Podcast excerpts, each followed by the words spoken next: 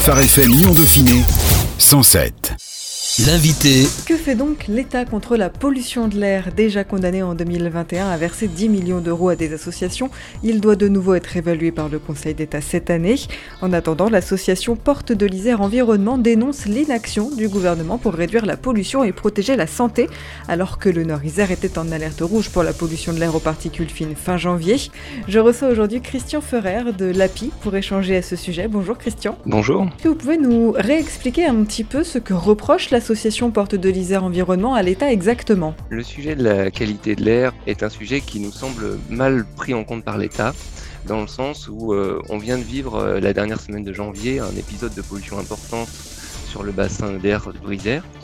Et euh, les alertes ont été peu transmises au public. Et donc nous nous avons pu constater par un comptage des véhicules qui circulaient qu'il y avait plus de la moitié des personnes qui circulaient avec leur voiture et leur véhicule qui n'étaient pas conscients qu'ils étaient en infraction sans doute, qui n'avaient pas le droit de circuler ce jour-là à cause de la pollution importante. Vous prenez le parti de penser que c'est quelque chose qui n'est pas conscient, qui n'est pas volontaire, que c'est pas plutôt un problème finalement de manque de contrôle où les gens se disent je risque pas grand-chose On prend ce parti parce que nous-mêmes on, a eu l'information euh, assez difficilement.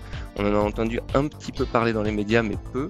Il n'y avait pas d'affichage sur les panneaux des communes ou même sur le panneau de la 43. Notre questionnement vient du fait que voilà, pour trouver les informations sur le site de la préfecture, c'est pas très facile. On a l'impression que la situation de pollution est mal euh, assumée et donc mal transmise aux citoyens qui peut-être pourraient s'organiser s'ils savaient. On pense que tout le monde n'est pas au courant. Les épisodes de pollution sont assez répétitifs malheureusement dans le Nord-Isère. Il avait déjà été en vigilance jaune, orange ou rouge neuf fois depuis mi-décembre. Je sais que vous n'êtes pas médecin, mais brièvement, est-ce que vous pouvez nous rappeler quelles sont les conséquences de la pollution aux particules fines pour l'homme? Euh, La pollution aux particules fines, euh, comme vous dites, je ne suis pas médecin, mais euh, elle a un effet sur la santé qui est avéré, qui est démontré. Là, je suis mal placé pour citer les études les recommandations de la préfecture en cas d'alerte rouge sont claires. On demande d'éviter de mettre les enfants dehors, on nous demande de ne pas faire de sport. On rappelle que les personnes sensibles doivent éviter de sortir l'après-midi. Donc c'est sérieux et c'est pas euh, juste quelques petits soucis anodins. C'est aussi ce qui nous fait euh, prendre ce sujet très, très au sérieux. Vous évoquez 800 000 morts en Europe à cause des particules fines et 70 000 morts par an en France. Les chiffres de l'Agence européenne de l'environnement, déjà alarmants, parlent eux plutôt de 307 000 morts prématurées dans l'Union européenne en 2019, dont moins de 30 000 en France.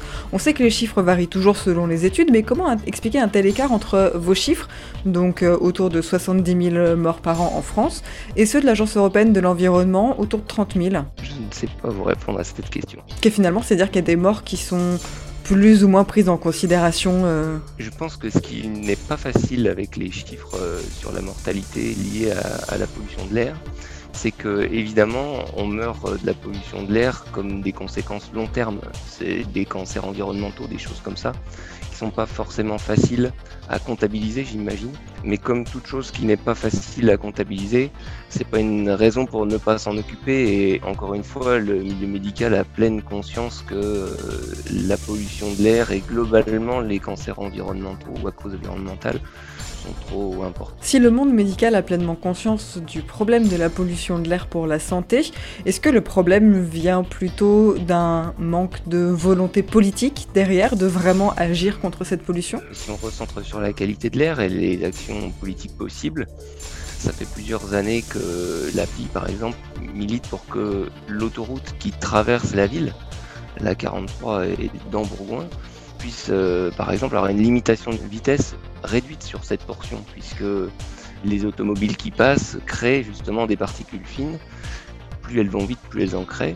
Un autoroute qui serait limitée à 110 km/h en temps normal créerait moins de pollution et passerait à 90 km/h pour les jours de haute pollution, ce qui euh, encore une fois, protégerait euh, la santé des bergaliens et des gens qui vivent dans, ce secteur. Les abaissements de vitesse, et notamment sur euh, les, voies rapides, ont certes des euh, vrais avantages en termes de pollution de l'air, mais sont assez désastreux en termes de bilan socio-économique. Pourtant, pour vous, ça vaut le coup de se mettre les habitants à dos, les automobilistes à dos en tout cas? Alors justement, c'est peut-être pas la même chose les habitants et les automobilistes. Hein. Et puis, euh, il ne s'agit pas de passer euh, forcément euh, tous les autoroutes nationaux à des vitesses plus Il s'agit sur les portions vraiment urbaines, encore une fois, quand on est sur l'autoroute qui traverse Bourgoin, on voit bien qu'on est en ville.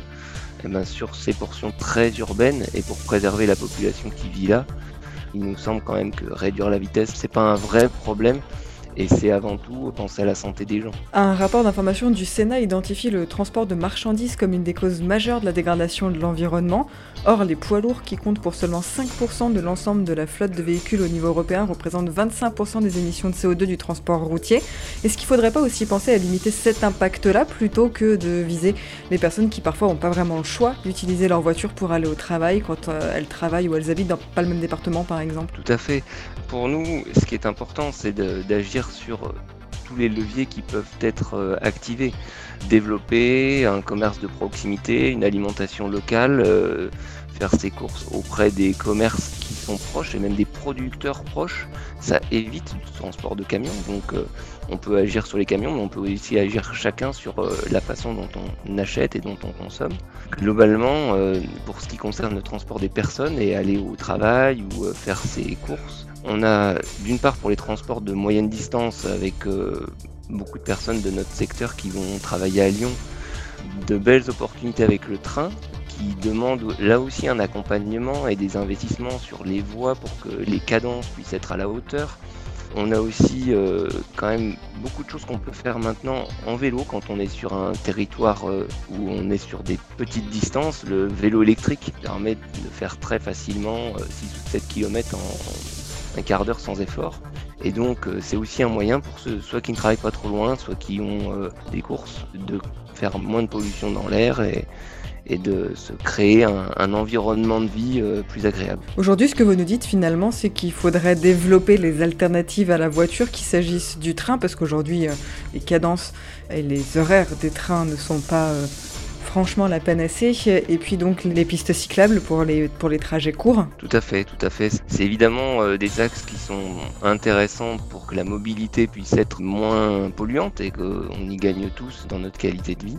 C'est aussi des modes de transport qui en général permettent euh, aux individus de faire des économies. Aller en train à Lyon c'est beaucoup moins cher que d'y aller en voiture.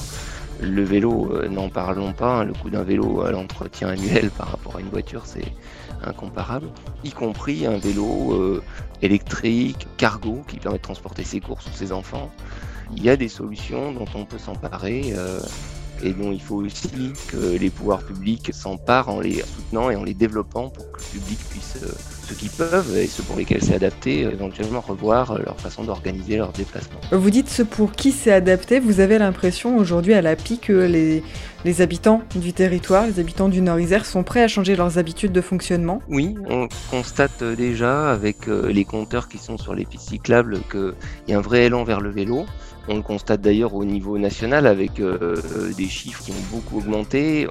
On le voit aussi pour la fréquentation des trains à destination de Lyon. Sur les dix dernières années, je n'ai pas les chiffres, mais c'est de, de grandes progressions. Les mentalités évoluent et finalement, à la fois l'intérêt des économies à faire et puis aussi la prise de conscience des uns et des autres, plus ou moins peut-être euh, importante, en faveur d'une meilleure qualité de l'air, qui est le sujet du jour, mais aussi en faveur euh, de la lutte contre le réchauffement climatique, qui en est un autre et qui a aussi son importance évidemment. On sent quand même que les choses bougent petit à petit, mais ça mérite évidemment un accompagnement euh, dans les infrastructures, dans les moyens qu'on met à disposition de la population. Quand on évoque comme ici euh, des moyens et euh, des grosses transformations, que peuvent être le trajet, euh, le développement de pistes cyclables ou encore le développement du train, on a l'impression qu'à côté, la vignette critère, c'est une petite goutte d'eau. Le système aujourd'hui ne convainc pas. Vous aviez déjà fait un comptage il y a deux ans et qu'au final, on se rend compte que deux ans après, il y a le même nombre, plus ou moins, de véhicules qui sont en infraction. C'est un dispositif qui marche pas, la vignette critère, pour vous? On sent effectivement que actuellement, elle est mal exploitée puisque on avait constaté il y a deux ans plus de 50% de véhicules euh, qui n'auraient pas dû circuler. On a fait le même constat cette année.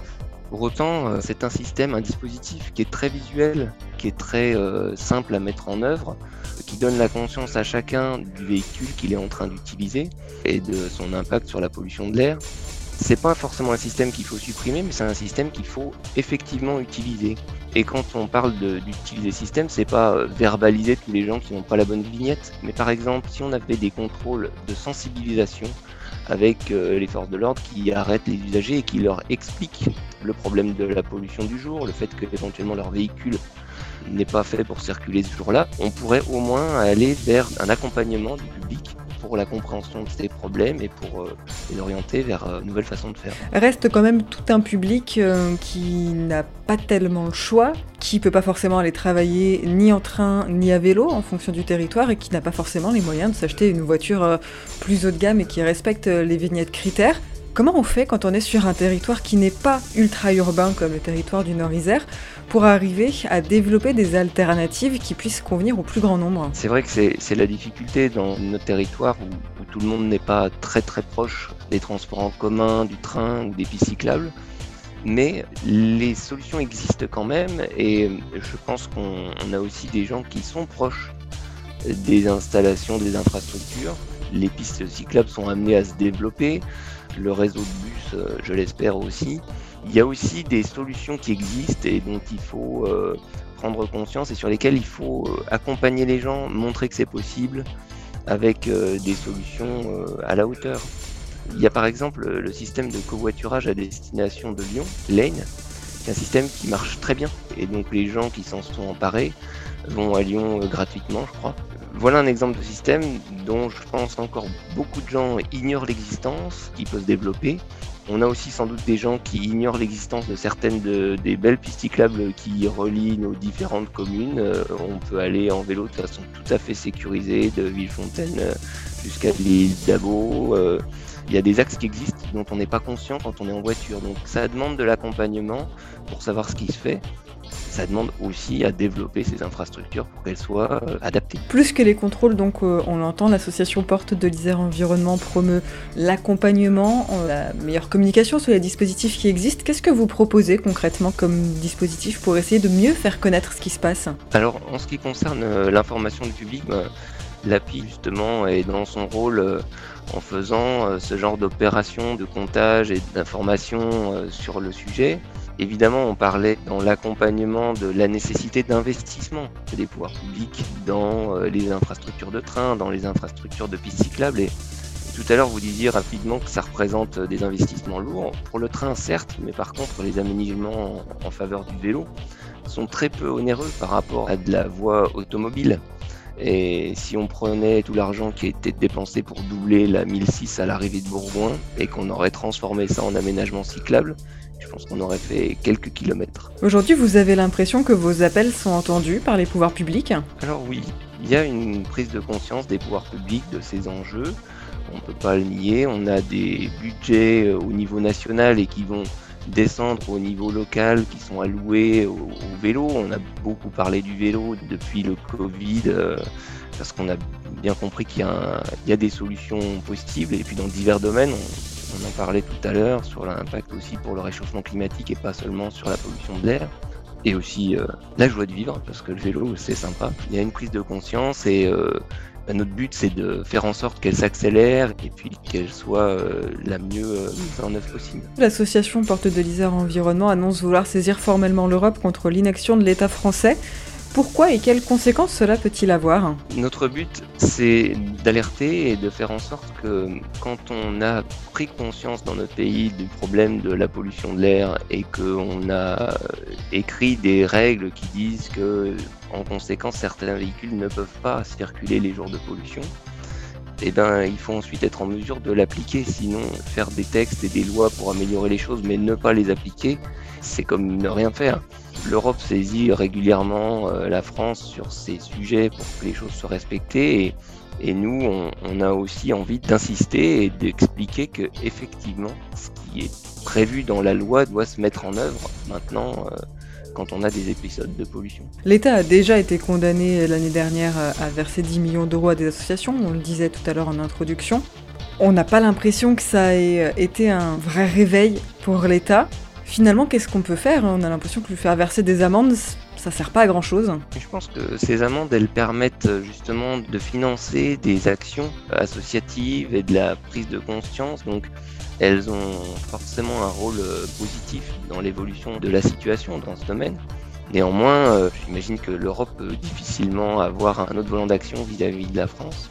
charge à nous aussi en France, citoyens, dans notre façon de voter et politique, dans la façon de mener le pays, de répondre à nos problématiques. Hein. Euh, c'est à Bourgoin qu'on a un problème de pollution et qu'on va avoir des gens sensibles à la pollution de l'air qui ont des problèmes dommage que ce soit l'Europe qui soit obligée de nous l'expliquer. Christian Ferrer, quel serait votre conseil aujourd'hui à ceux qui nous écoutent euh, en matière de pollution de l'air? Moi, je suis très vélo. Alors j'ai envie de conseiller aux gens de prendre le vélo quand ils peuvent. Quelquefois, quand on est en plein hiver, euh, qu'il pleut, ça fait peur. Mais il pleut pas si souvent que ça. Euh, on s'habitue et surtout, c'est un mode de transport qui est très agréable, qui développe la bonne santé physique vous réveille avant d'arriver au travail, si vous prenez pour aller au travail ou, à la gare, prendre ensuite votre train. Et euh, bah, quand on fait du vélo, du coup, on, a plein de bénéfices euh, qui se cumulent. Euh, on pollue moins l'air qu'on respire, on a une bonne santé et on est en forme. Alors c'est un des conseils que j'ai envie de donner. Merci beaucoup Christian Ferrer. On rappelle donc que vous êtes membre pour euh, l'API, Association Porte de l'Isère Environnement, qui dénonce l'inaction du gouvernement pour réduire la pollution et protéger la santé alors que le Nord-Isère subit beaucoup d'alertes pour la pollution de l'air aux particules fines. Merci Christian. Merci. Phare FM Lyon Dauphiné 107. 107.